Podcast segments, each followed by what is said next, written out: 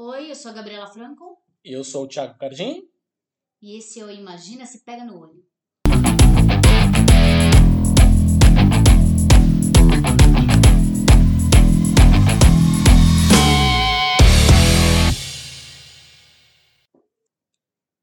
Muito bem, boa noite, gente. Estamos aqui. Boa noite. De novo eu com esse negócio do boa noite. Mas como a gente grava de noite, aí eu sou educado, eu resolvo que eu vou falar boa noite, pessoas. Mas é boa noite, bom dia, boa tarde, enfim. Me lembra o show de Truman, né? Show de Truman que ele fala bom dia, boa noite e se todo mundo estiver aí, boa tarde. Tem umas que ele se, ele se despede uma parada assim. Enfim. Estamos aqui de novo, mais uma semana, mais um episódio desse podcast. Esperamos que vocês tenham ouvido o primeiro e tenham gostado. Se não ouviram, vão, vão lá no feed, escutem, enfim. Deixem os comentários, porque a gente quer feedback, a gente quer saber o que, que vocês é, têm pra falar, tá bom? Sejam gentis, por favor, né? Não falam, ah, que droga essa coisa aí, mambembe, que vocês estão fazendo nas coxas. Não, enfim. Falem com jeitinho que a gente acata todas as sugestões. Não, pode falar, pode, pode, pode, se quiser meter o pau, pode meter o pau, não tem problema nenhum, não. Mas mete o pau direito, né? Se vai meter o pau, meter o pau direito, com argumentação, vamos lá, vamos, quer, quer criticar, tá tudo bem. Mas critica, né? Com enfim, base. com base. E segue a gente nas redes sociais, procura Imagina se Pega no Olho no Facebook, no Twitter, no Instagram. É, a gente, como foi essa semana, a gente tá sempre lá pedindo opiniões das pessoas sobre pautas da semana, sobre a grande pauta da semana, o que, que vocês acham. A gente vai trazer aqui essa semana, inclusive, alguns comentários das pessoas nas redes sociais. Enfim, a gente quer que vocês participem junto com a gente, né? Bom, vamos lá, as notícias da semana? Notícias da semana, na quinta-feira, mais conhecido como ontem, né? Se você está ouvindo esse podcast na sexta, enfim. É, foi um grande dia, pois Steve Bannon, ex-estrategista da Casa Branca da gestão de Donald Trump, foi indiciado e preso sob acusação de desviar dinheiro de uma campanha de apoio à construção do muro que separa os Estados Unidos e o México, né? Que era uma das promessas de campanha do Trump em 2016. Em audiência numa corte de Nova York, na tarde desta quinta, o Bannon se declarou inocente e o juiz concordou que ele fosse liberado sob uma fiança de 5 milhões. Aí o cara falou: ah, meu, dá uma olhadinha lá na minha conta, vou ter que mexer na minha poupança, né, minha poupancinha lá, e pegou 5 milhões e pá, pagou fiança. E aí o juiz também falou que as viagens deles iam, dele ia- iam ficar restritas entre Nova York e Washington, o que não adiantou porra nenhuma, porque esse é o problema, ele não pode ir para Washington. Exatamente. E ele também não poderia usar barcos ou aviões privados sem permissão. Enfim. Foda-se. É, Bannon é tido como um dos responsáveis pela vitória de Trump nas eleições. E ele virou estrategista-chefe da Casa Branca, onde o atual presidente assumiu em 2017, mas não ficou muito tempo no cargo. Ele foi demitido em agosto daquele ano. Bannon é líder do grupo The Movement, que reúne conservadores do mundo todo, exclusive o nosso amiguinho aqui, né? Não sei se é de vocês, mas em janeiro de 2019, o deputado federal Eduardo Biruliro, filho do presidente é, exatamente o pai dele, que você já sabe, não quero ficar falando o nome, vai que ele, né, disparata aqui na minha, Nossa, na minha sala, em nome de Odin. disse que em uma rede social, disse em uma rede social que Bannon escolheu para liderar o The Movement, né, o movimento de conservadores no mundo todo, aqui neste país tropical. Abençoado por Deus. Steve? Bannon, vamos lá também, tá bastante envolvido com todo esse movimento de disseminação de fake news, enfim, ele, Exato. quando a gente fala que é o Botes. estrategista-chefe da Casa Branca na gestão do Donald Trump, a gente tá falando do cara que comandou toda essa estratégia digital fake news. de fake news, enfim, a Exatamente. presença do Trump em redes sociais, essa presença escrota, essa presença massiva em redes sociais, a coisa dos bots, como a Gabi falou e tal. Então é isso, né? Esta pessoa foi preso, já foi liberado sob fiança, mas o fato dele ter sido preso ainda tinha sido uma coisa meio Al Capone, né? Ou seja, sobre uma coisa que não necessariamente tem a ver com a quantidade enorme de crimes que ele cometeu. Cortina de fumaça. Ainda assim, é uma coisa que a gente celebra, né? Exatamente. É, seria ótimo se essa investigação se aprofundasse, né? E aí eles provassem por A mais B que a eleição do Trump foi uma falácia, né? Foi, foi um esquema mafioso, como a gente já comentou por aqui. É. Mas a esperança é a última que morre, enfim.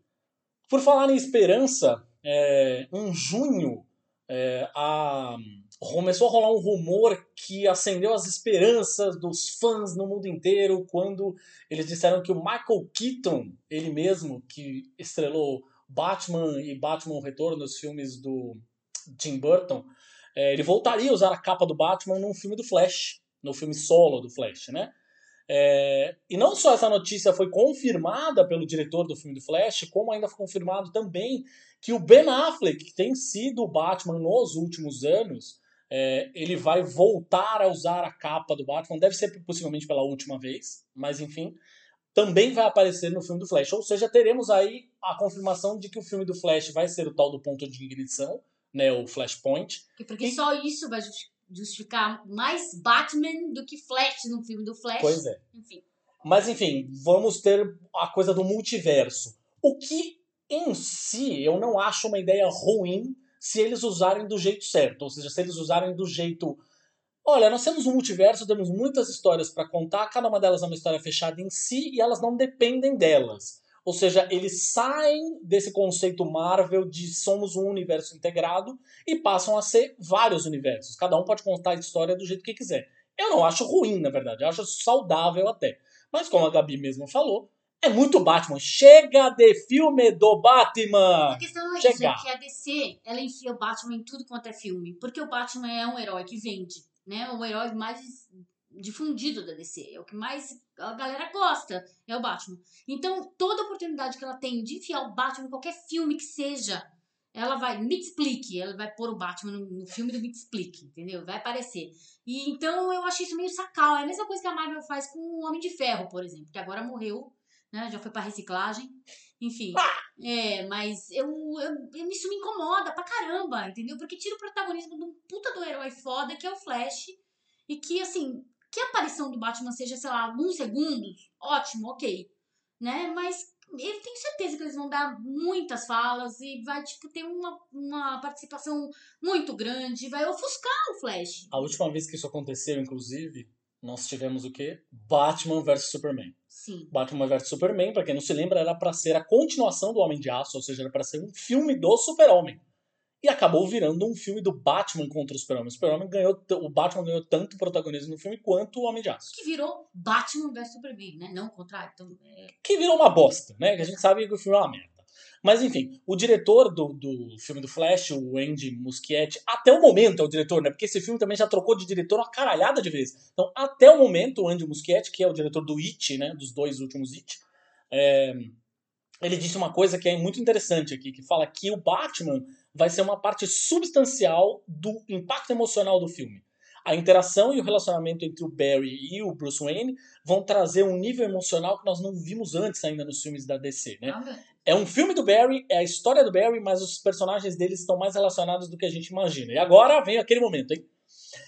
Ambos perderam suas mães, suas mães, as mães de ambos foram assassinadas. E esse vai ser um dos grandes motivos de emoção no filme. Ou seja. De novo, Mommy Issues. Gente, por favor, contratem. Marta!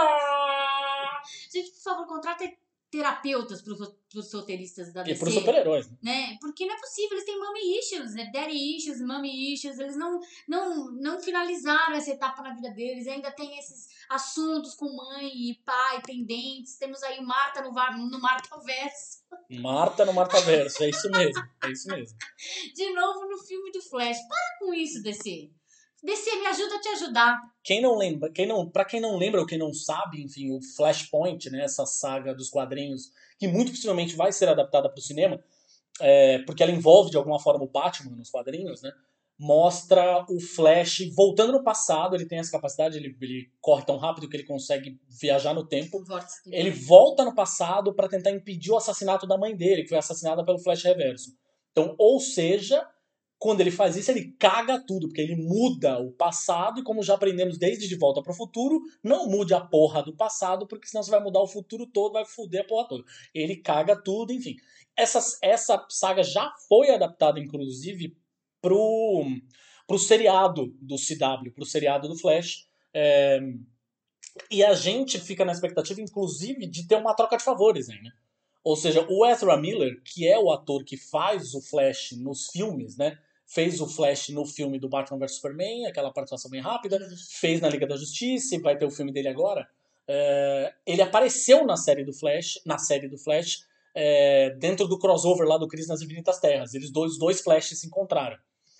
Que é mais uma prova de que temos um multiverso aí, aquela história toda. A, a, a sensação que se tem é que parece que vai ter uma troca de favores. Talvez o Grant uh, Gustin, que é o Flash na série de TV, apareça nos filmes. Vamos ver o que será, né? Inclusive, eu tenho uma teoria de que é, toda essa merda que tá acontecendo agora em 2020 é é, questão do é, problema do ponto de ignição, porque o Flash foi e voltou tantas vezes no passado que acabou tudo. Então... Barry Allen, Barry Allen. Exato. E agora, partindo para a Sony, vamos falar do, da expansão do universo Aranha na Sony. Eis que a diretora de, do filme Fora de Série e atriz Olivia Wilde, mais conhecida como a 16 do 13, House, 13, desculpa, 13 do House. 13 do House, assinou com a Sony para dirigir um novo derivado do Homem-Aranha com uma protagonista feminina. Não sabemos se será Mulher-Aranha ou Gwen Stacy. Gwen Stacy. É, Spider-Gwen. Spider-Gwen. Também, né? Segundo o Deadline, é, o site Deadline, a atriz cineasta escreverá o roteiro ao lado de Kate Silverman, com quem trabalhou na elogiada comédia de 2019, essa que nós falamos já fora de série. Segundo o site, o filme contará com a Mulher-Aranha, né? A identidade secreta de Jessica Drill, na verdade, isso não tá muito. Não, isso não foi confirmado, tá, gente? Falou que ela vai. É, isso ainda é suposição. É, isso ainda é suposição. Falou que ela vai trabalhar numa uma super-heroína feminina, uma super-heroína aracnide. A gente não sabe se é Spider-Gwen ou se é a Mulher-Aranha. Tudo indica é, que vai ser a Jessica Drill, a Mulher-Aranha. Ex-agente da Hydra, que ganhou poderes com força, reflexo e agilidade sobre-humana. A heroína também é capaz de paralisar oponentes com rajadas de energia. Ao longo dos anos, a Jessica já fez parte de grupos como Vingadores, Shield e Espada. Pelo Twitter, a Olivia Wilde confirmou que no, trabalhará no longa com um simples emoji de aranha. E a diretora ainda repostou a manchete, manchete do Deadline. É engraçado que, se a gente for parar para pensar, a, já é o segundo projeto né, envolvendo mulheres aranha, porque a Sony tem todos os direitos sobre tudo que é relacionado ao Homem-Aranha. É. Tá? O Homem-Aranha em si, o personagem, eles por enquanto dividem com a Marvel.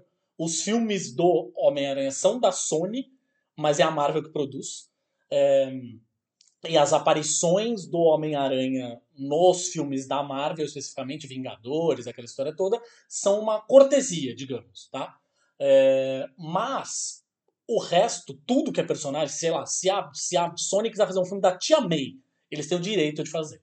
Então eles estão pegando todos esses personagens e eles já anunciaram, depois do sucesso do Aranha no Aranha Verso, eles já anunciaram que vão, já tinham anunciado que vão que iam fazer uma expansão. Eles vão explorar tudo que eles puderem, né? Enquanto eles têm o direito, né, do, do Aranha. Sim, eles querem, eles tinham anunciado que iam fazer uma expansão, fazer uma outra animação só com mulheres aranha.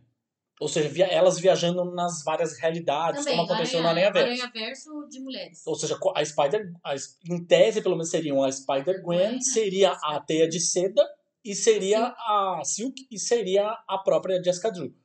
Uh, mas aí, se ela tiver um filme agora, vamos ver como eles vão misturar esse negócio todo. Se misturarem, acho que vai ser ótimo. Faz mesmo uma bagunça, tá tudo bem. Além disso, o que, que a gente tem ainda com, no, dentro do universo do Homem-Aranha? Tiago, vou deixar você apresentar isso. Ah, nós vamos ter um filme do Craven, o Caçador. Porque assim, eles vão. Eles já fizeram o filme do Venom, estão fazendo esse filme do Morbius, que a gente não sabe muito bem por que, que eles estão fazendo, não, mas não. decidiram que estão fazendo. E agora vão fazer o filme do Craven, né? Ou seja, que deve ser dirigido pelo J.C. Chandor. É, é o cara que fez aquele filme Margin Call, O Dia Antes do Fim, e recentemente fez o Operação Fronteira, do Netflix. É... Mas enfim, nós estamos falando de mais um filme desses derivados do universo Homem-Aranha. Né? Assim, a, a, Sony de fato vai torcer o caldo aí quando bem, o, o máximo que ela conseguir, né? É, já tinham falado, inclusive, do, de fazer um filme do mistério, então não sei se de repente eles vão buscar o próprio Jake Gyllenhaal do último filme do Homem-Aranha para fazer um outro filme com mistério. É, teve uma história anterior que, em tese, foi engavetada, mas é Hollywood, então sabe Deus quando eles podem desengavetar isso, que seria, em tese, um filme da Gata Negra com a Silver Sable. Né, a Gata Negra, que é inimiga e virou namorada do Homem-Aranha durante um tempo, é, e a Silver Sable, que é uma matadora de aluguel, de cabelo branco e tal. É, enfim, se isso de fato vai se concretizar, é, o filme do Craven, eu digo, né? Porque os outros ainda estão todos no campo dos boatos, né? Mas se o filme do Craven realmente vai sair do papel, a gente fica aqui pensando quem seria um Bo Craven, quem envergaria bem aquele bigodão e aquela pele de leão nas costas. Oi, gente. Não, na verdade, assim, eu não tenho nada contra a Sony explorar ao máximo fazer esses filmes de vilões do Aranha, né? Enquanto ele divide né, ou empresta o Aranha pra Marvel. Mas, então, eu tô até achando bom os vilões que eles, que eles têm em vista. Pelo menos não é o Homem-Planta, não é o Canguru. não é o Morlon, qualquer coisa assim. Não é uma coisa bizarra. Pelo, o Craven é um dos, um dos grandes, uma das grandes sagas do Homem-Aranha que eu Sim. amo. É a última caçada de Craven. Que quem não leu, leia. É um clássico do Homem-Aranha. Então, seria muito legal a gente ver isso nas telas, quem sabe. Vamos lá. O que mais a gente tem agora? Temos aí. Primeiro a Ah! gente começa com Este é o Brasil que eu quero. Exato. Vai, fala você. Eu também deixo você falar, porque eu sei que você tem um, um apego emocional com essa notícia. É. Bom, nós temos um homem chamado Varg Vikernes, que é o Vikernes, de whatever, como diabos queiram chamar este sujeito. Eu chamo ele de Assassino. bastardo. Assassino. É, o Varg, ele é um cara que foi o criador, ele era o, Burzum, a banda, é basicamente ele, né? Ou seja, é um projeto dele. É, e ele fez parte do Mayhem, que é talvez um dos principais pilares do black metal norueguês. É, resumindo a ópera, basicamente ele matou com 13, 14 facadas, se não me engano, é, o Euronymous, que era o mentor do Mayhem, é, que era o guitarrista do Mayhem, enfim. Bom, ele é um, eu sei um dos reis mais abjetos desse Ele é um planeta. assassino, é um basicamente. assassino, racista. E ele ficou preso um tempo e ele, como parte deste movimento black metal do, ali do, Nórdico. do nórdico, né? Ou seja, é, tem lá umas inclinações meio nazistas, uma Meio, coisa meio assim, tá sendo né? generoso. Enfim. E aí, recentemente, estava ele lá no Twitter, ele, ele não tá mais na cadeia, tá? Enfim, finalmente Cumpriu cumpriu a pena. pena, saiu, foi preso de novo por porte de armas ilegal, ficou preso um tempo de novo e vol- voltou a ser liberto. Mas enfim. Recentemente ele estava lá no Twitter publicando uma lista com os 10 países que ele mais odeia. Bingo, Brasil estava no meio, quarto lugar. Tava em meio a nomes como Estados Unidos, Índia, Arábia Saudita, Tailândia, blá blá blá. Israel que ficou em primeira posição. É, Olha só. Uau. Uau, nem um pouco nazista. Mas, enfim.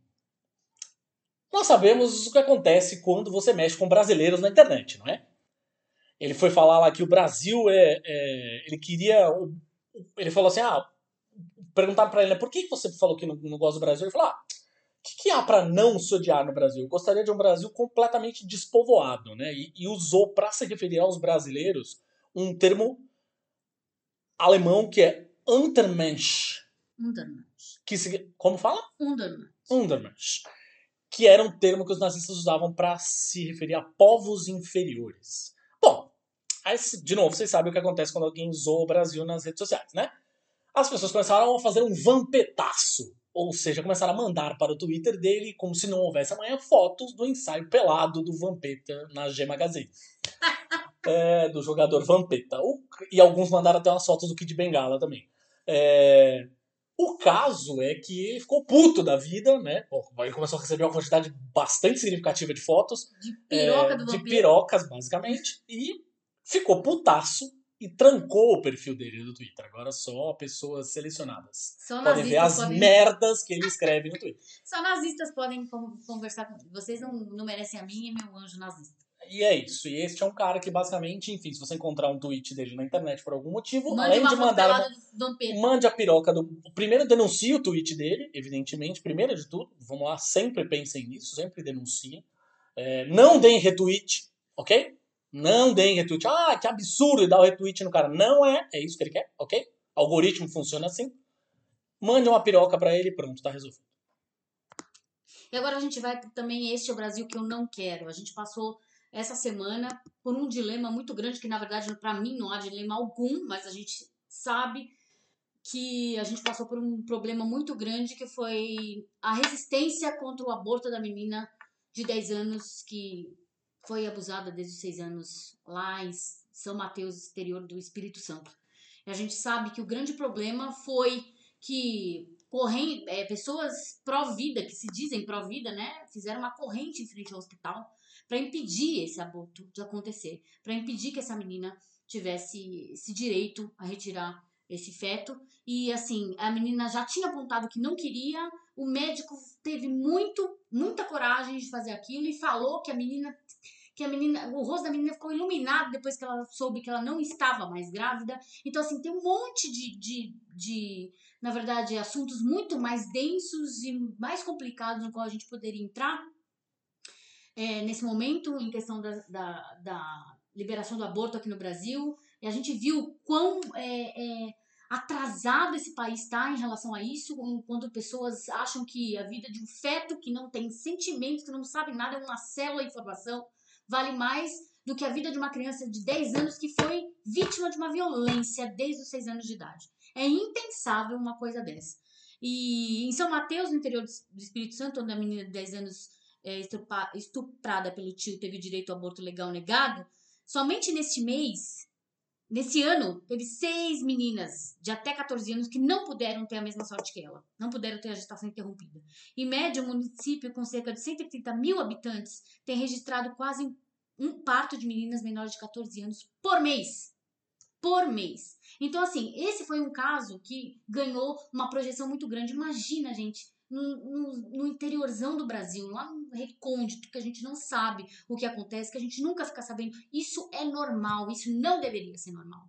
Isso é normal. Né? Um, duas dessas seis meninas que têm seus registros a informação de união consensual, mesmo com qual, que qualquer união em forma de casamento com menores de 16 anos seja ilegal no Brasil desde 2019. Ou seja, elas são obrigadas a casar com, com as pessoas que a violentaram. Um grupo de conservadores tentou convencer a família da menina de 10 anos a interromper a gravidez. A gente está querendo salvar o bisneto da senhora, disse um homem que, segundo a testemunha, seria Pedro Teodoro dos Santos, filiado ao PSL, pré-candidato vereador de São Mateus, a avó da garota vítima de violência sexual. Gente, a, o grande problema foi é, nossa nossa paladina aí da justiça, né, sei lá, da, da Provida, é, Sara Winter, Inverno, Giromini, sei lá das quantas, teve acesso a, a informações confidenciais e revelou para esse grupo Provida onde é, o aborto iria ocorrer, onde a, a, cirurgia iria ocorrer, e esse grupo foi até lá. A gente quer saber como essa é, mulher. Ela não revelou só para o grupo Provida, não, ela colocou, ela no, Twitter. no Twitter. Ela pois revelou é. dados da menina, da menor, que isso é crime, configura crime. Inclusive, ela está sendo indiciada. Porém, a gente quer saber como ela teve acesso a essas informações, que são confidenciais. Pois é. Estava subjúdice, entendeu? Estava no poder da justiça. Como que ela teve acesso a essas informações? Essa pergunta que não quer calar. É isso. Essa é a pergunta. Essa, de fato, é a principal pergunta que precisa ser respondida. Ah, a menina é, fez, fez o aborto, não fez? Não interessa a nenhum de vocês. O corpo é da menina, ok? Ok. Ela é uma menor de idade, portanto, quem tem responsabilidade sobre a menina são os responsáveis, os pais, avós, enfim, o que. Você que está aí ouvindo não tem porra nenhuma a ver com isso, não importa para qual Bíblia você reze, ok? Então é isso. É... E aí temos mais um caso de. de idosos, este aqui né? não é o Brasil que eu quero, né? Mas um caso de idosos passando vergonha na gente. É, é, a gente falou semana passada do Antônio Fagundes, é. é. Pois é. É. Temos o Festival de Cinema na pandemia. Olha que demais. Aqui, essa semana, na quarta-feira, a gente teve anunciado pelo Érico Borgo, que é o fundador e ex-integrante do Omelete. Eu fiquei pensando em, em não falar o nome dele, mas, gente, ele ele, ele, se anunciou, ele anunciou publicamente. Público, é. Então, ok. Ele anunciou um projeto de reabertura da sala de cinema no país como sendo o maior festival de cinema que o Brasil já viu. Ou seja, um festival de cinema que estaria em várias cidades onde os cinemas estiverem abertos, que vai migrar conforme forem abrindo cinemas nas outras cidades, né? É, apoiado por um monte de distribuidoras de cinema e por exibidoras de cinema. Então, distribuidoras entendam aí, quem não entende o termo, quem não é do ramo o Warner, Disney, blá, blá, quem, quem traz os filmes para o Brasil, quem né, produz os filmes ou são filmes brasileiros, blá, ou traz os filmes para cá, e exibidoras, que aí é Cinemark, Cinépolis, UCA, enfim, são as empresas que exibem os filmes. A tal da programação vai ter só filmes antigos, então vai ter Harry Potter e a Pedra Filosofal, em teoria, a primeira vez vai ser exibido em 4K. Vai ter o Exorcista, Pantera Negra, vai ter De Volta para o Futuro, ET, Matrix, Tubarão, Iluminado, é, alguns filmes nacionais, tipo Turma da Mônica Laços, Palhaço, Minha Mãe é uma Peça, Até que a Sorte nos separe, blá blá. Veja bem, vamos tirar um pouco da frente a questão de que só são filmes velhos, tá? Ok? Ok. E vamos pensar que é o seguinte: talvez alguém tenha esquecido, talvez, talvez alguém tenha esquecido que lá fora tem uma porra de uma pandemia. Tem uma doença que está, vamos de novo, matando mais de mil pessoas por dia. Ok? Ok. Aí você vai pegar e fazer o seguinte: vai fazer um, uma, um festival de cinema. Você vai colocar um monte de gente dentro de uma sala fechada com ar-condicionado e tudo bem. Ah, eles vão estar de máscara, vai ter é, é, álcool gel para tudo que é lado, é, vai ter os protocolos de segurança. Estou fazendo muitas aspinhas com as mãos. É, gente, vamos lá, vai. Assim, sem sacanagem, cara. A gente está falando de uma coisa que é, já, já tivemos 110, é, uma coisa de mais de 110 mil mortos. Então, estamos falando de mil mortos por dia, entre 900 e mil mortos por dia. É... Não, gente, é muito irresponsável muito demais, sabe? Sim, são pessoas aglomeradas num mesmo local fechado. É isso. É um... Com um ar-condicionado, que é um ar que não se renova. É um o mesmo ar que passa por uma máquina que refrigera o ar. Gente, não vai dar certo isso daí. Meu, é, é, é colocar todo mundo dentro de um lugar para morrer. Não vai rolar. E o pior, eu tava dizendo que esse trabalho era voluntário. Quando todo mundo falou, não, olha, o que o dinheiro não faz, né? Meio que, meio que criticando a questão da, dele estar tá fazendo isso por grana, os caras tá pagando bem ele. Ele falou, não, eu tô fazendo um trabalho voluntário. Gente, esse é o trabalho voluntário que a gente precisa na, na pandemia? Né? O cara fala, ah, tô fazendo um trabalho voluntário na pandemia. Aí você tá fazendo o quê? Tá distribuindo máscara, cesta básica, né? Ajudando o pessoal de, de, de entregador de de aplicativo, tudo. Não, eu, não, eu, tô, eu tô, tô organizando um festival de cinema. Pra abrir os cinemas e pra pôr todo mundo dentro do cinema. Gente, isso daí, cara, é muito sem noção. Muito ele levou muita porrada no Twitter, nas redes sociais como um todo, né? Mas ele levou muita porrada no Twitter e aí é, respondeu assim: da mesma forma como há tantos estabelecimentos fechados, abre aspas dele, tá? Da mesma forma como há tantos estabelecimentos fechados reabrindo com cuidado, carinho, limpeza e novos protocolos, está chegando a hora do cinema. Ou seja, Tá todo mundo fazendo merda, vamos fazer igual. É, vamos Tá aí. todo mundo cagando, vamos cagar igual. Vamos cagar e passar economia, na cara. É, assim, basicamente. É tem, que, a economia tem que sobreviver. É isso. Né? Então, assim, só pra gente lembrar, o AV Club, via NME, né, a New Music Express, é, entrevistou dois especialistas, dois epidemiologistas, eu não consigo falar essa palavra sem ler. Epidemiologistas de doenças infecciosas, é, e perguntaram para eles, é, a doutora Anne W. Rimoin e o Dr. Abdul El Sayed. Uh, são dois médicos especializados em doenças infecciosas. É, perguntaram para eles: é seguro voltar ao cinema? Aí a doutora Rimoin disse as, que as pessoas precisam entender que realmente não há nenhum cenário de risco zero durante a pandemia. Estamos aconselhando as pessoas para que não interajam com outros além de sua família mais próxima ou de uma bolha caseira, a não ser que seja absolutamente necessário para evitar aglomerações de mais de 10 pessoas em qualquer espaço e para evitar áreas internas fechadas. Você definitivamente não deveria estar em uma área interna fechada onde você iria tirar a sua máscara até mesmo para comer. Cinemas têm tudo isso. E aí o Dr. El Saed finalizou dizendo o seguinte: isso seria uma exposição muito perigosa. E ele falou: Eu sou um grande fã de filmes eles são uma excelente forma da gente se divertir e são um bom escapismo né, para o que está acontecendo no mundo. São algo que a gente precisaria demais. Mas ir ao cinema para ver um filme seria a última coisa que ele faria. Então, se você é da opinião, ah, vamos ouvir os cientistas, bom, então aí os cientistas falando, ok? É isso. Gente, agora é hora do streaming brilhar, tá? Agora é hora do streaming. A gente sabe que pessoal que tem cinema está passando por perrengue, assim como outras áreas da nossa economia também estão passando. A gente lamenta muito, a gente não está comemorando isso de forma alguma, tá? Mas isso é, é a reorganização da nossa sociedade. A gente está reorganizando a parada toda. Porque agora a gente não vai poder se aglomerar em locais. Então, a galera de eventos, a galera de cinema, a galera de festivais, né, em geral, tá todo mundo se fudendo grandão. E assim, eu participei dessa área. Eu fui assessora de imprensa de grandes festivais de música, Nokia Trends, entre outros. E, cara, não tá, não existe mais. Não existe mais isso. Então, a gente precisa pensar em como a gente vai, como esse povo vai sobreviver, precisa aí colocar a cabeça para pensar. E, mas a gente não pode colocar mais ninguém em risco, gente. Inclusive essas pessoas que também trabalham para esse, esse, esse mercado. Tem aqui, a gente não tá pensando nisso. E o cara que vai estar tá lá vendendo pipoca, e o projecionista que vai lá tá exibindo filme. E a gente faz o que com essas pessoas forçadas a trabalhar, sabe? Assim, a indústria cinematográfica está passando por um momento que a indústria fonográfica passou no começo dos anos 2000, com a história toda do Napster, é, que é um momento muito sério de, enfim, com a história de, de, quando começou toda a história do, do, do, streaming, do Netflix e tal, é, óbvio, todo mundo já falou, caralho, agora fudeu com a, com a pirataria, ainda tem streaming, ainda estamos tudo fudido, o que, que vai acontecer, não sei o quê. Mas qual que é o ponto? De verdade. O grande ponto aqui é que se era para juntar distribuidor, exibidor, não sei o que, todo mundo, grandes sites de cinema, ah, não sei o que, pra gente pensar numa saída, numa coisa bacana, não sei o que. Que saída mais simples é essa do que, ah, vamos abrir. Ah, não, não, nós vamos reabrir. Vamos fazer um festival botar um monte de filme clássico lá e vamos reabrir. Ô, gente, não, essa não é a saída.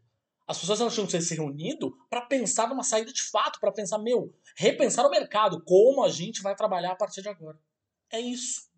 E isso teria total nosso apoio, não simplesmente vamos abrir a sala de cinema como se nada tivesse acontecido. Aproveita, sabe, toma um, vai no barzinho, vai encher a cara, ai que legal, né? Pois é, gente. E ainda assim, depois dessa notícia ainda do Festival de Cinema, a gente teve um, um, festival também. Era isso que eu queria falar, eu troquei aqui as notícias. Mais um idoso passando vergonha ah, na internet. mas acho que cabe, acho que cabe, no fim das contas. Meu, você tá chamando o Érico Borgo de velho, também não precisa. não é sem noção, mas velho também não, mas enfim. né? A gente teve o Marcelo Taz, o jornalista Marcelo Taz, o nosso saudoso professor Tibúrcio e também um dos criadores. Ernesto Varela. Ernesto Varela e um dos criadores do, do CQC, né? Virou um dos assuntos mais comentados no Twitter na noite da segunda-feira. O jornalista foi um dos entrevistadores do Marcelo Adnet, o humorista Marcelo Adnet da Rede Globo, no Roda Viva dessa semana. E o Marcelo Taz afirmou que o Adnet não deveria, não deveria ter um posicionamento político de esquerda. Não deveria, muito engraçado falar isso, né? Você não deveria ter um posicionamento. Na verdade, ele criticou humoristas que tinham posicionamentos políticos, isso. né? Então, e ainda falou que ele não deveria ter um posicionamento político de, de esquerda por ser um humorista. E ainda citou Cuba, por exemplo, falando que. Você nunca reparou que em Cuba não existe humorista? Ou na China? É perigoso tomar um partido, especialmente quando o humor é censurado, disparou o Taz. Gente, Gente, me, me situem. Não era jornalista Taz? Não era jornalista? De onde ele tirou essa informação de que Cuba não tem humor? Caraca, gente! Aí o Adnei então reagiu dizendo que seu posicionamento não atrapalhava seu trabalho e ainda confessou que coloca o ser humano acima de sua, de sua carreira. Então o humorista tem que ser de direita? Você acha que o humorista não pode ter posição política? Questionou. Eu, eu acho que não me prejudica. Sou uma pessoa acima de qualquer coisa e eu tenho opinião, disse o humorista. Ser de esquerda não tem nada a ver com China, Coreia do Norte, isso é comunismo. A gente tem que separar o que é ser progressista do que é ser comunista. Quando você fala que a China não tem humor, a Cuba tem um regime autoritário e não é progressista. Ao dizer que sou de esquerda, você não pode dizer que sou lulista ou petista. Isso é simplificação da coisa, e é verdade, né? É, aí é, que a, gente, é a polarização da coisa. Então é tudo comunista. A galera não sabe nem o que é comunismo. E aí você ter um, um posicionamento progressista de esquerda já te põe direto no balaio do comunismo, né? E se alguém diz que é de centro-direita, eu, eu, digo a ela que ela é fascista, cairia no mesmo erro, explicou o Adnet. Muitos internautas criticaram o posicionamento de Taz e a forma como foi feita essa colocação. Gente, não, existem grandes humoristas em Cuba, tá? Existem humoristas na China. As pessoas se divertem As pessoas Cuba, não tá? vivem chorando pelos cantos, é, é. tá? Querendo ir no McDonald's. Tá bom, Tassi? Não é possível que você tenha se reduzido a isso. Onde você ficou esse tempo todo? O Tassi disse, depois ele, ele foi se, se justificar no Twitter, ele tava falando que ele é, é que ele acha essa gente toda que tava criticando ele muito cafona. Ah. E que ele é um polemista por natureza, ou seja, que ele não tem posicionamento. Bom, primeiro que eu acho que quem não, não tem você posicionamento. Quer fazer polêmica, querido? Faça polêmica com, com base. Não fale uma besteira. Não, fala, não faça polêmica dando forma. Você, como jornalista, tem principalmente a responsabilidade de, de dar informações corretas. Então, não dê uma não informação, uma desinformação. Não fale é, é, coisas que não são verdade, como não existe humoristas em Cuba. Isso é uma verdade. Desculpa. o, o eu acho que essa coisa de dizer assim, ah, eu não tenho posicionamento político, já te coloca como esquerda, tá? Ou seja, se eu tô num, em cima do muro, oh, esquerda não, Desculpa, perdão, direita. direita. Naturalmente, assim, você está em cima do muro, você é um conservador em, em informação. Assim, desculpa dizer isso, tá? Primeira coisa. Segunda coisa, ser de esquerda, as pessoas colocam como comunista a pessoa que é preocupada com questões sociais. Então, se eu sou preocupado com os direitos da mulher, o direito dos negros, é, Dos mais com pobres, das pessoas que vivem em as minorias e tal. Ah, eu sou comunista. Então, gente, Jesus desculpa, era comunista. teria uma, Jesus era comunista. Temos aí uma questão que é uma questão bastante delicada. Enfim, eu tenho várias questões com o comunismo. Eu sou absoluto, sou totalmente de esquerda, tá? É, eu tenho várias questões com o comunismo, mas nem por isso, nem por isso eu vou virar e dizer pra você, ah, não, não, como eu tenho questões com o comunismo, eu não sou de esquerda. Não, eu sou sim de esquerda, tá? Sou sim de verdade. Zero medo de dizer isso, tá? Todas as questões que eu tenho com, com o comunismo definitivamente são muito menores do que as questões que eu tenho com um monte de criança morrendo na rua de fome, de frio e o caralho é quatro, tá? Então é isso aí. Aí, o que a gente tem aí, Thiago, ainda tem a, a- fora o soco de, de dizer que todo mundo que é de esquerda é comunista, a gente tem Tem a, lei, a coisa da lei dos direitos autorais. A gente falou semana passada sobre a coisa dos livros, né? Ou seja, a taxação dos livros que o Chicago Boy, Paulo Guedes, quer colocar em cima das editoras e afins. Mas olha só. Quero ver como vai ficar a cara de pessoas que apoiam menino menino biruliro aí. é, e que são do meio artístico, que são músicos, sei lá, por exemplo, aquele mocinho que tem uma banda inútil, né? É, vocês sabem muito bem de quem eu tô falando.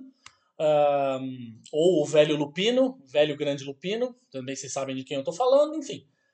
O que acontece é o seguinte: um deputado federal chamado Newton Cardoso Júnior, do MDB de Minas Gerais, aprovou na semana passada um pedido de urgência para votação de um, de um projeto de lei que diz assim: é, os hotéis não vão mais precisar pagar pelas músicas que tocam ou nas TVs que ficam ligadas ou nas rádios que ficam ligadas música no hall do é. hotel, aquela No coisa toda, que eles pagariam, eles pagam, né? Eles pagam ao. ECAD, os royalties ao ECAD, que é o Escritório Central de Arrecadação de Direitos, tá?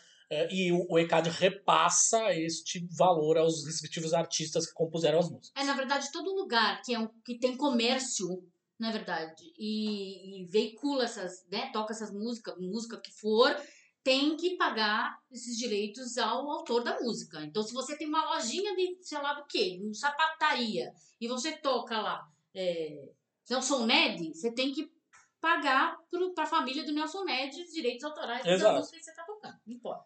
Ok, ok, muito bem. Já tinha uma medida provisória assinada pelo presidente diz- isentando hotéis e resorts do pagamento desses direitos autorais, né? Pelas, pelas músicas que são tocadas, tá?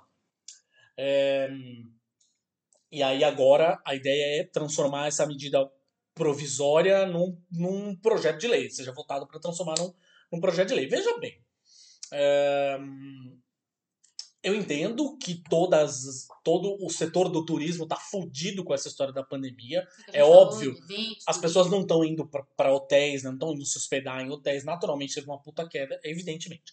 Mas qual é o ponto? Esta lei é uma lei que abre uma brecha gigantesca. Porque assim, aí esta lei vai permitir que TVs e rádios educativas, even- eventos religiosos, beneficentes escolares de órgãos públicos, motéis também, consultório médico, estabele todo mundo resolva levantar a mão e falar: Ei, ô, ô, ô, então também não quero pagar, não.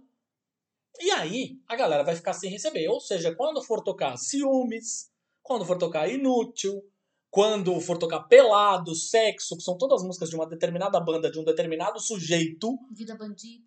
vida bandida, que é o outro sujeito, enfim. Quando forem tocar essas músicas, sabe o que vai acontecer? Decadão, só vai aquele logão. Eles não vão receber porra nenhuma. Ou seja, quero ver se você vai aí apoiar o seu amiguinho, tá certo? Vamos ver se vocês vão continuar apoiando seus amiguinhos. Pois é, essa foi a sessão O Brasil que eu não quero. Exato. E aí a gente vai para o assunto da semana. Ai! Imagina se pega no olho! O assunto dessa semana é guilty pleasures. Você sabe o que é um guilty pleasure?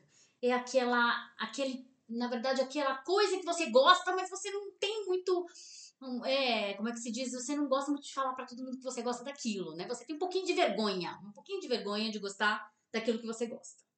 Né? E a gente perguntou na- nas redes sociais do Imagina se pega no olho quais eram as, os pé na jaca, né? Tipo, os guilty pleasures das pessoas, né? Que, do que as pessoas tinham uma vergonhinha de gostar. E aí a gente vai discutir por quê que isso. Por que, que as pessoas têm vergonha de gostar das coisas? Deixa eu só levantar quais são os que as pessoas, as respostas que as pessoas deram Sim, aqui para claro, vocês entenderem claro. quais são esses prazeres com culpa né, que as pessoas têm. Então vamos lá. O Will Sparrow disse o seguinte: é, Eu sou fã de My Little Pony. A Ravena também é. Pois é, pois é. É, o Edu Perazeda, que é o nosso Edu, né? O Edu Pereira, que inclusive as vinhetinhas que vocês vão, vocês vão ouvir ao longo do programa são assinatura dele, responsabilidade dele, beijo Edu, é, disse assim, filmes catástrofe, né? Ou seja, eles são geralmente uma desculpa para surrar o espectador com gente bonita no meio de muito efeito de tela verde e ainda assim as pessoas têm carinho por eles. o Diogo Bronner falou, Lucifer, a série, é ruim, mas eu gosto. Diogo, eu tô com você. É uma merda, uma novela mexicana, é horrível. Eu só tô lá pela bunda do ator. É, a Ju, a Ju Duarte, do Minas Nerd, diz o seguinte: Adam Sandler. Adam Sandler, eu amo Adam Sandler. Eu, sim, eu confesso, fiz cinema, sou cineasta e amo Adam Sandler. Assistam Joias Brutas, por falar nisso, tá? Um puta de um ator. A Dulce disse o seguinte: filmes das princesas Disney. Não. O Cliff Rodrigo Silva falou: Mestres do Universo, o filme é ruim pra caralho. Pra caralho! Demais, ruim demais. O Luiz Asp mandou Cindy Lauper. Pô, Cindy Lauper. vai. Gente, Cindy Lauper não é, não é guilty pleasure, cara. Anos 80 não pode ser enquadrado. Você já percebeu que à medida que as décadas vão passando, vai, vai ficando cool, né? A coisa vai É, voltando, exato. vai ficando cool. Exato. Então, assim, teve uma época que anos 50 tinha toda aquela coisa do rockabilly, tinha, né, anos dourados, era legal gostar das coisas dos anos 50 e tal. Aí depois foi, sei lá, Anos é, 60. anos 70 Isso. também. Ah, meu, você conhece aquela banda tropicalista, não sei das quantas, Mutantes, todo mundo ouvia Mutantes. E agora, os anos 80 voltaram com tudo e é cool gostar de, de Na verdade, os anos 80 voltaram com tudo tem um Faz tempo. As pessoas estão é. agora com os anos Faz 90, tempo, né? é. Agora, Agora, agora tá são. pros anos 90, Exato. exatamente. Então, Cindy Lauper não se enquadra aí no Guilty Pleasures, Luiz. Desculpa. Aí ele fala ainda de cinema giallo italiano. Porra, sensacional. Ele fala delírios de consumo Ah, de Beck Bloom, coisa que, maravilhoso. é, mas uma coisa que me chamou muita atenção é que ele gosta de, da série de livros Delírios de Consumo de Beck Bloom. Isso realmente para um homem, não, não querendo dizer que homens não podem gostar de, de livros totalmente voltados para young adults, mulheres. Mas é muito engraçado porque esse livro fala justamente de compras. É maravilhoso. É muito legal você ter falado isso, Luiz. Aí a gente tem o Alessio Esteves, roteirista de quadrinhos, né, que é nosso amigo, falando: Eu acompanho tudo que envolve as bailarinas do Faustão. Maravilhoso, você e o Chico Barney, vocês estão aí juntinhos. Exato, fofocas de bailarinas do Faustão, que é um mundinho à parte. É um mundinho à parte. Jonathan Barata fala: Eu ouço o programa do Reinaldo Azevedo. É, eu te entendo. Eu te entendo. Pois é, o Ronaldo Azevedo tem umas, um, né? Uns Tem uns rompantes, é, tem uns pois é, é. de, de, de lucidez. Carol Pereira, Sidney Magal. Eu amo Sidney Magal, ok? Carol, aqui Tá em claro. casa é Sidney Magal na cabeça, é o tempo inteiro. E você não sabe quando ele começa a dançar igual e nem vou falar o resto. O Marco Antônio Linares falou: filme de tubarão. Todo ano aparece um novo e eu vejo todos. É, tem o Sharknado, Sharknado 2, Tempestade de Tubarão, Tubarão com Dinossauro, Tubarão com Extraterrestres. Cada hora eles inventam. E músicas pop brega nacional dos anos 80. Cara, os nossos Guilty Pleasures, e aí eu quero, essa é a questão que eu quero levantar principalmente. Eu, durante um tempo, por exemplo, quando as pessoas me perguntavam isso, mas isso faz muito tempo, eu diria, acho que faz uns 20 anos, quando eu tinha 20 e poucos anos de idade, as pessoas me perguntavam qual era o meu guilty pleasure, eu falava Chaves. Eu tinha meio vergonha de falar, sabe, que eu gostava do Chaves. Hoje, quando você pergunta pro Thiago de 41 qual é o seu guilty pleasure, eu falo nenhum. Eu também não. Eu não tenho vergonha de nada do que eu gosto. Nem eu. Se as pessoas acham tosco, se elas acham brega, se elas acham que eu caguei, mas caguei um bloco, assim, saca? Eu adoro Chaves, adoro Sidney Magal. Gabi sabe quando eu tô aqui lavando louça ou fazendo faxina, não sei o quê. Eu tenho uma playlist de música brega que eu coloco e eu hum, amarradão, assim, saca? Tocando Odair José, tocando é, como Giliardi, tocando José Augusto. Sim. Mano, Só Caguei, velho. Qual é o grande problema disso? Nenhum. Sabe, é engraçado você ver as pessoas terem essa coisa, né? Carregarem essa coisa da culpa de gostar de algo, né? É exatamente isso. Eu também. Eu tava pensando com o Thiago aqui, porra, se tem alguma coisa que eu, do qual eu me envergonho de gostar, talvez mais nova eu tivesse vergonha. Sei lá, ainda mais por ser uma, uma mina que sempre foi do underground, sempre foi gótica, né? Eu falar que, ah, eu gosto de Calypso, por exemplo. Porra, como assim? Você gosta de Calypso? Raça negra, eu adoro raça negra. Porra. legal. É, exatamente. Eu não gosto de Calypso, mas eu gosto de raça negra. E eu falar isso, porra, você não é do underground, você não é gótica e pá, né? Tem que gostar daquela banda alemã que você não sabe nem falar o nome. Enfim, essa coisa toda. E agora, talvez mais nova, eu tivesse um pouco essas, essas, essa- esses gostos que eu, gost, que, eu, que eu escondia. Mas hoje também. Tem gostos peculiares, você não Gostos entenderia. peculiares, exatamente, gostos peculiares você não entenderia. Inclusive, eu quero uma camiseta que tem aquela. que é aquelas ondas sonoras lá do Joy Division e embaixo tá escrito raça negra. Eu quero muito essa camiseta. Maravilhoso. É, mas hoje, com 44, eu não vejo muito problema, não, também. Eu não tenho vergonha de nada do que eu gosto. E, e é isso aí, cara. Eu gosto de. Eu adoro desenho. Eu assisto desenho com a minha filha. Adoro desenho. Eu gosto de. Porra, gêmeas hologramas, cara. Eu amo gêmeas hologramas. Eu adoro. Eu adoro Teen Titans. Cara, eu amo Teen Titans. Eu, eu sou daquelas que assiste Teen Titans e rola de rir exatamente pelas mesmas piadas. De novo, de novo, de novo. Eu amo, eu amo, eu amo. Então, assim, não tem. Aí eu fui, eu como uma nova estudante de psicanálise, né? Eu fui procurar... Queria chegar nessa parte. É, eu fui procurar, na verdade, qual é a nossa relação aí com a vergonha e com a culpa. Por que, que a gente tem isso, né? E por que, que a gente ainda tem essa... Por que, que a gente acha que é errado gostar, por exemplo, de, de dos delírios de consumo de Beck Bloom ou do Sidney Magal ou de qualquer coisa do tipo, né? Então, é, eu aqui consultando meus mestres da psicanálise, Freud, Jung e que tais, na verdade, vergonha e culpa são sentimentos relacionados à questão da moralidade, né? Regras, valores sociais, ética, e ambas possuem pontos em comum, embora modo de funcionamento de cada uma seja diferente. A vergonha envolve a consciência de uma falha na imagem da pessoa com ela mesma, né? E a- enquanto a culpa é resultado de um mal causado ao outro. Então, a vergonha é uma coisa que você sente de você, né? Por isso que a gente fala vergonha alheia, quando você sente vergonha por Ah, outra Boa, pessoa. boa, boa. Né? boa. Mas a vergonha é uma coisa que você tem de você. Tipo, ai, cara, eu fiz isso. Hum, Nossa, que vergonha. Né? E a culpa é resultado de uma coisa que você fez pra outra pessoa. Tipo, ai, eu fui grossa com o Thiago. Tô culpada. Né? Tô com remorso, tô culpada. Ou na imaginação ou na realidade. Porque às vezes a gente tem umas noias também, né? Ai, será que eu. Né? Será que eu fiz tal coisa pra. Fulano virou a cara pra mim. Será que eu fiz alguma coisa errada? Né? É uma culpa que a gente tem. A culpa vem de um agente externo que mostra que a ação é considerada errada. Já a vergonha acontece, dentro da gente, quando a gente interioriza essa lei, entre aspas, do que é errado pra gente, ou do que envergonha a gente. O que é contrário à nossa própria regra. Então, isso é uma coisa que a gente. É uma imagem do que a gente faz da gente mesmo. Né? Ah, eu sou a Gabriela que gosta de underground.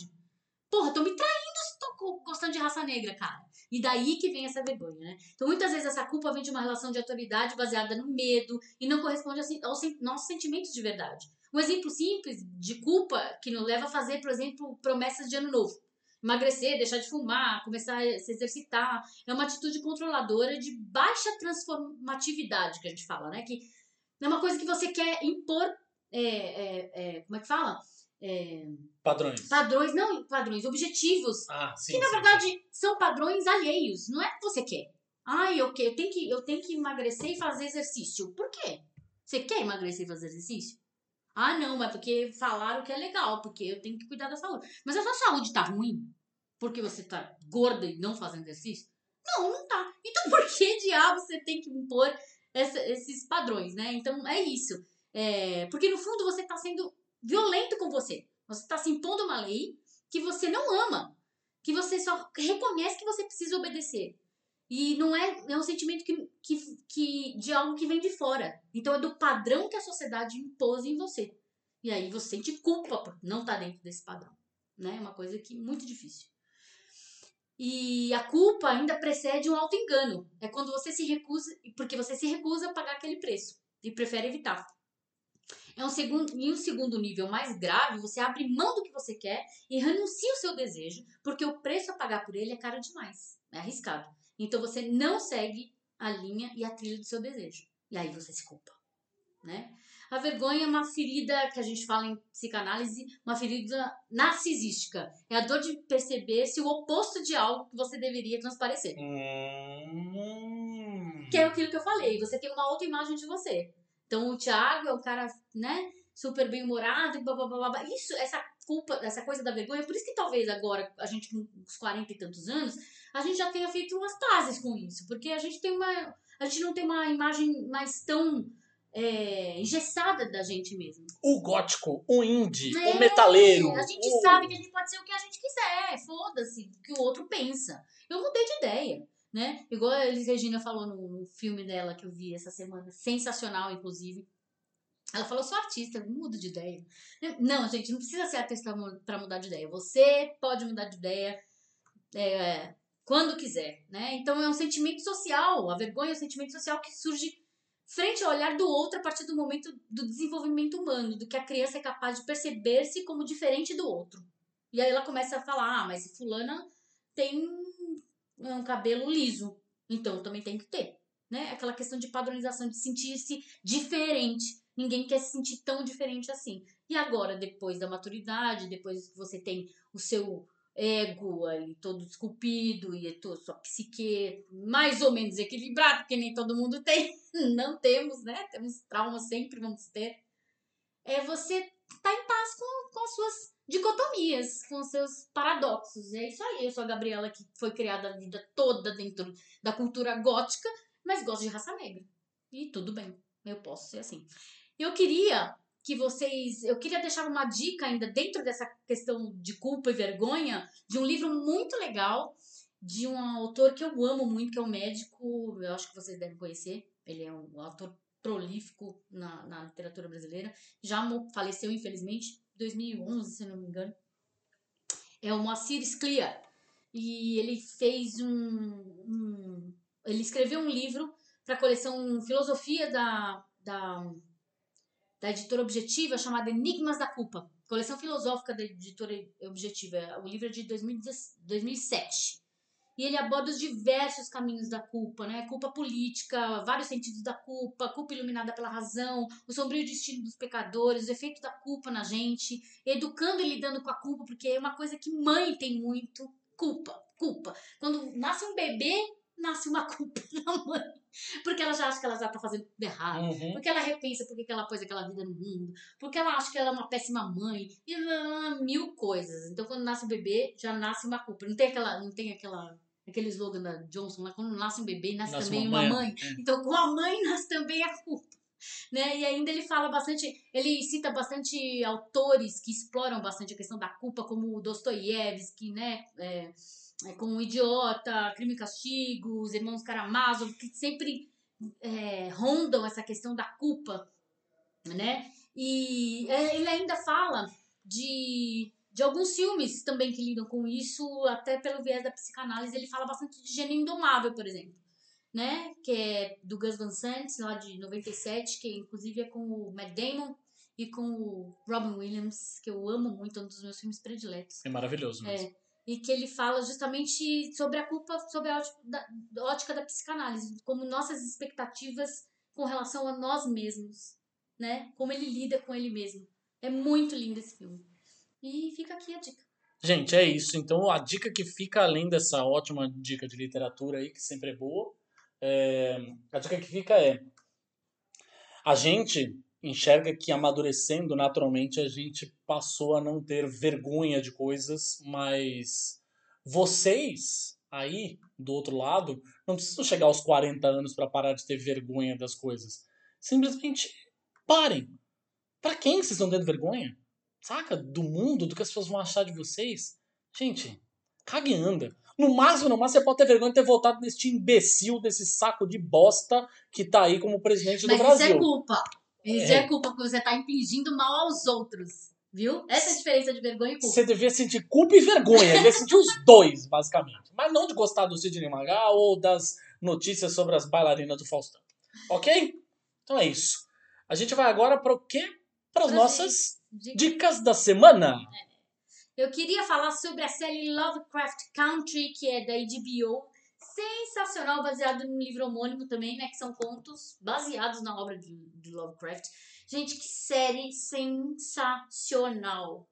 Né? A série é produzida pelo, Jordan pelo Peele. George, Jordan Peele. Pelo J.J. Abrams também, mas enfim, Exato. o que importa aqui é o Jordan Peele na história. Meu, Jordan Peele, é- ele é um, é um gênio, cara. Tudo que ele faz em questão de terror psicológico, não só terror psicológico, terror mesmo, porque essa série trata de terror é, explícito, né? É sensacional. Ela tem, ela é super representativa. O, o elenco todo é negro, maioria, pelo jeito, pelo menos é negra. É, eles falam muito da questão racial, inclusive tocam na questão do próprio Lovecraft ter sido racista assistam. É linda demais. E é- a fotografia é magistral, a trilha sonora é maravilhosa, Maravilhoso. porque é dos anos 40, né? Então tem muito soul, tem muito tem muito blues, tem muita música negra dos anos 40, muito- mu- muita música americana negra dos anos 40, que é maravilhoso, né? Quem vai gostar disso é o André, tô dando até com um amigo meu que adora soul e blues, ele vai gostar pra caramba. A gente viu um filme muito legal também, é uma produção original do Hulu, mas você é espertinho, a gente não tem Hulu aqui no Brasil, você é espertinho, você sabe como você vai assistir esse filme. Enfim, o filme se chama Palm Springs, que é um filme com o Andy Samberg. É, Andy Samberg, meu crush, É aprovado pela família Judy. Mas é um filme muito legal, assim, é um filme bem leve, gostoso, é uma comédia que tem uma pegada assim meio dia da marmota, sabe? É, de um dia que fica se repetindo, mas não, eu achei eles brincam muito, eles sabem brincar com os clichês do gênero, assim, é, e acaba ficando um filme bem nonsense, tem uma participação especial deliciosa do J.K. Simmons, que é o eterno J. Jonah Jameson, mas, meu, esse cara é brilhante em praticamente tudo que ele faz. É, acho que é um filme que vocês vão curtir bastante. Assim, é um filme que as pessoas têm falado pouco e a gente quer aí levantar a bandeira. Dica do Borbs, obrigada, Borbs. Dica do Boris, é verdade.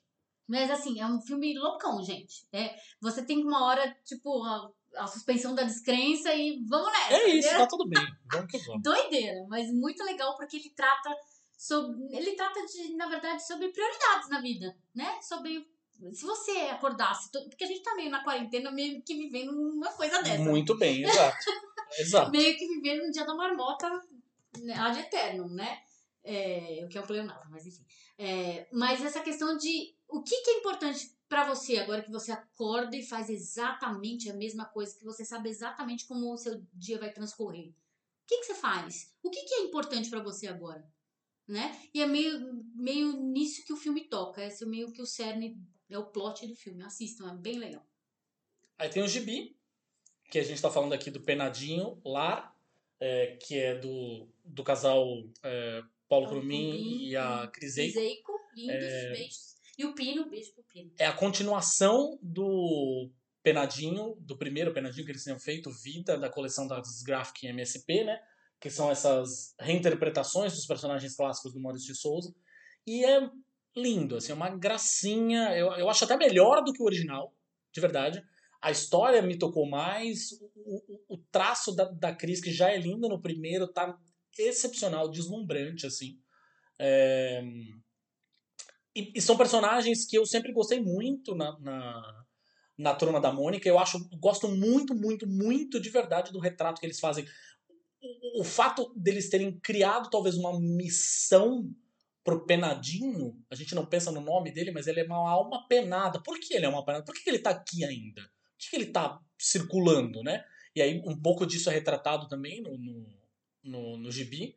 É, Eles tocam muito na questão da, da, da superpopulação urbana, na verdade, da galera sem teto, Sim, que é exatamente. maravilhoso. Tem um, um pós-fácil do, do Load, muito legal, muito sensível também, que fala bastante sobre isso, né? Sobre o sem teto, sobre a galera que mora aqui em, em São Paulo em situação de risco completo, risco Exato. de morte mesmo. Né? E aí entra a questão da Dona Morte. Então, isso eu falei isso agora, é uma personagem que eu sempre adorei, a Dona Morte. Eu acho que o, o jeito que eles retratam a Dona Morte é muito legal. Muito legal. Eu veria, inclusive, uma, uma gráfica MSP só da Dona Morte, se eles quisessem fazer. Adoro. E já deixo Gosto. claro aí, já deixei claro isso no Facebook, já deixei claro isso no Twitter, já deixei claro isso pessoalmente até pro Sidão. Se o Sidão estiver ouvindo aqui agora, quero deixar claro que eu ainda sou a pessoa que quer escrever uma gráfica MSP do Chaveco. Fica aí a dica. E agora vem música, que essa daí você ouviu e eu não. Ah, a gente tava escutando um dia aí na hora do é, almoço, gostei né? muito, gostei muito. É adorei. uma- Até perguntei o que, que é isso? Bom isso aqui. É uma banda que tá todo mundo falando lá fora, os caras estão marcados pra participar de todos esses grandes festivais, e eu achei engraçado que eles estão marcados pra participar de um monte desses festivais com cabeludos e afins, sabe? Para esses festivais de, de bandas pesadas e tal, mas você vai ouvir os caras, o som é muito palatável, esse som... Tá bom, essa expressão talvez não seja a melhor expressão do mundo hoje, com Spotify, Deezer e afins, mas é música pra tocar em rádio, vai? É, que é uma banda que chama Beef Clyro. É, eles acabaram de lançar um disco novo é, e eu acho que assim é uma banda que é dá pra dizer que eles são pesados tem um, um peso no som mas não é aquele peso que afasta as pessoas sabe? Assim se você estiver tocando em casa não é nem um Cannibal Corpse nem um Metallica saca? Nem um nem outro assim na real. Não é pesado nem e nem sei lá metal melódico. É outra coisa entendeu? É uma coisa mais moderna uma coisa mais é, contemporânea, dinâmica, mas ao mesmo tempo não quer emular, talvez, não é aquela coisa do neo-retrô, né? Tipo o, o Greta Van Fleet ou o Rival Sons, assim. Ele soa como uma coisa Não, moderna, melhor, diferente, assim. Greta, Greta Van Fleet. Aí nós vamos trair outra Graças discussão, né? Mas tudo bem. Aí teve uma música nova do Deftones também, que o clipe é maravilhoso, chama On, se eu não me engano. Homes, isso que é o nome do disco, É, que é o inclusive. nome do disco. É, Tino Moreno is back. Eu tava muito, muita saudade do Deftones.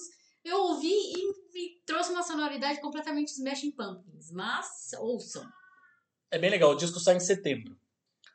É, e aí, antes da gente terminar aqui, a gente tem duas coisas, se vocês não estiverem cansados da gente, né? Enfim, estamos aí, estão ouvindo, ouvindo uma hora de podcast aí.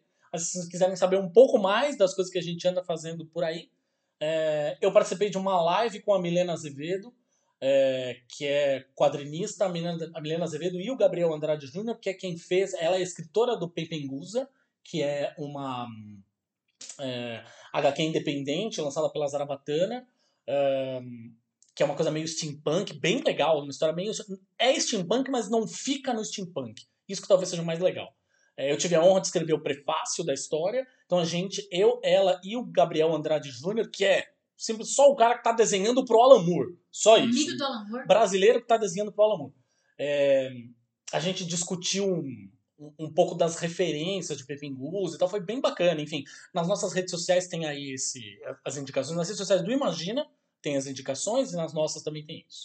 Exatamente. Eu participei de uma live, uma live não, desculpa, de um podcast no, no domingo, nesse último domingo, nessa semana saiu, né, que é do Burncast, que é sensacional, são os meninos que me convidaram. De novo, é a segunda vez que eu participo do Burncast e nessa edição a gente falou sobre as 100 histórias que Hollywood sempre é, usa para fazer filme. Então, assim, são 100 narrativas que ela não sai dessas narrativas. E por que que ela faz isso? Então são arquétipos. Aí eu já meti a psicoanálise aí no meio também, porque agora eu tô assim, é tudo é isso. O Thiago já não aguenta mais. Aí, Até né, parece. eu tô analisando ele o tempo inteiro. Brincadeira, não sou assim não, gente. É, mas aí a gente falou, na verdade, é uma área que eu estudo bastante, que eu já venho estudando há muitos anos, né? Que são mitos, e aí mitos dentro da cultura pop, arquétipos e mitos dentro da cultura pop. E aí a gente falou, né, sobre essas, é, o arquétipo de Ícaro, o arquétipo da Cinderela, que tudo isso é abordado em Hollywood em diferentes narrativas ao longo de todos esses anos. Ouçam, Burncast. É isso, gente. Vamos ficando por aqui, então, para não nos alongar demais. Vamos tentando fazer com que esse negócio dure uma horinha e tal, para né, não, não ir muito além do padrão, senão vocês já cansam da gente logo de primeira.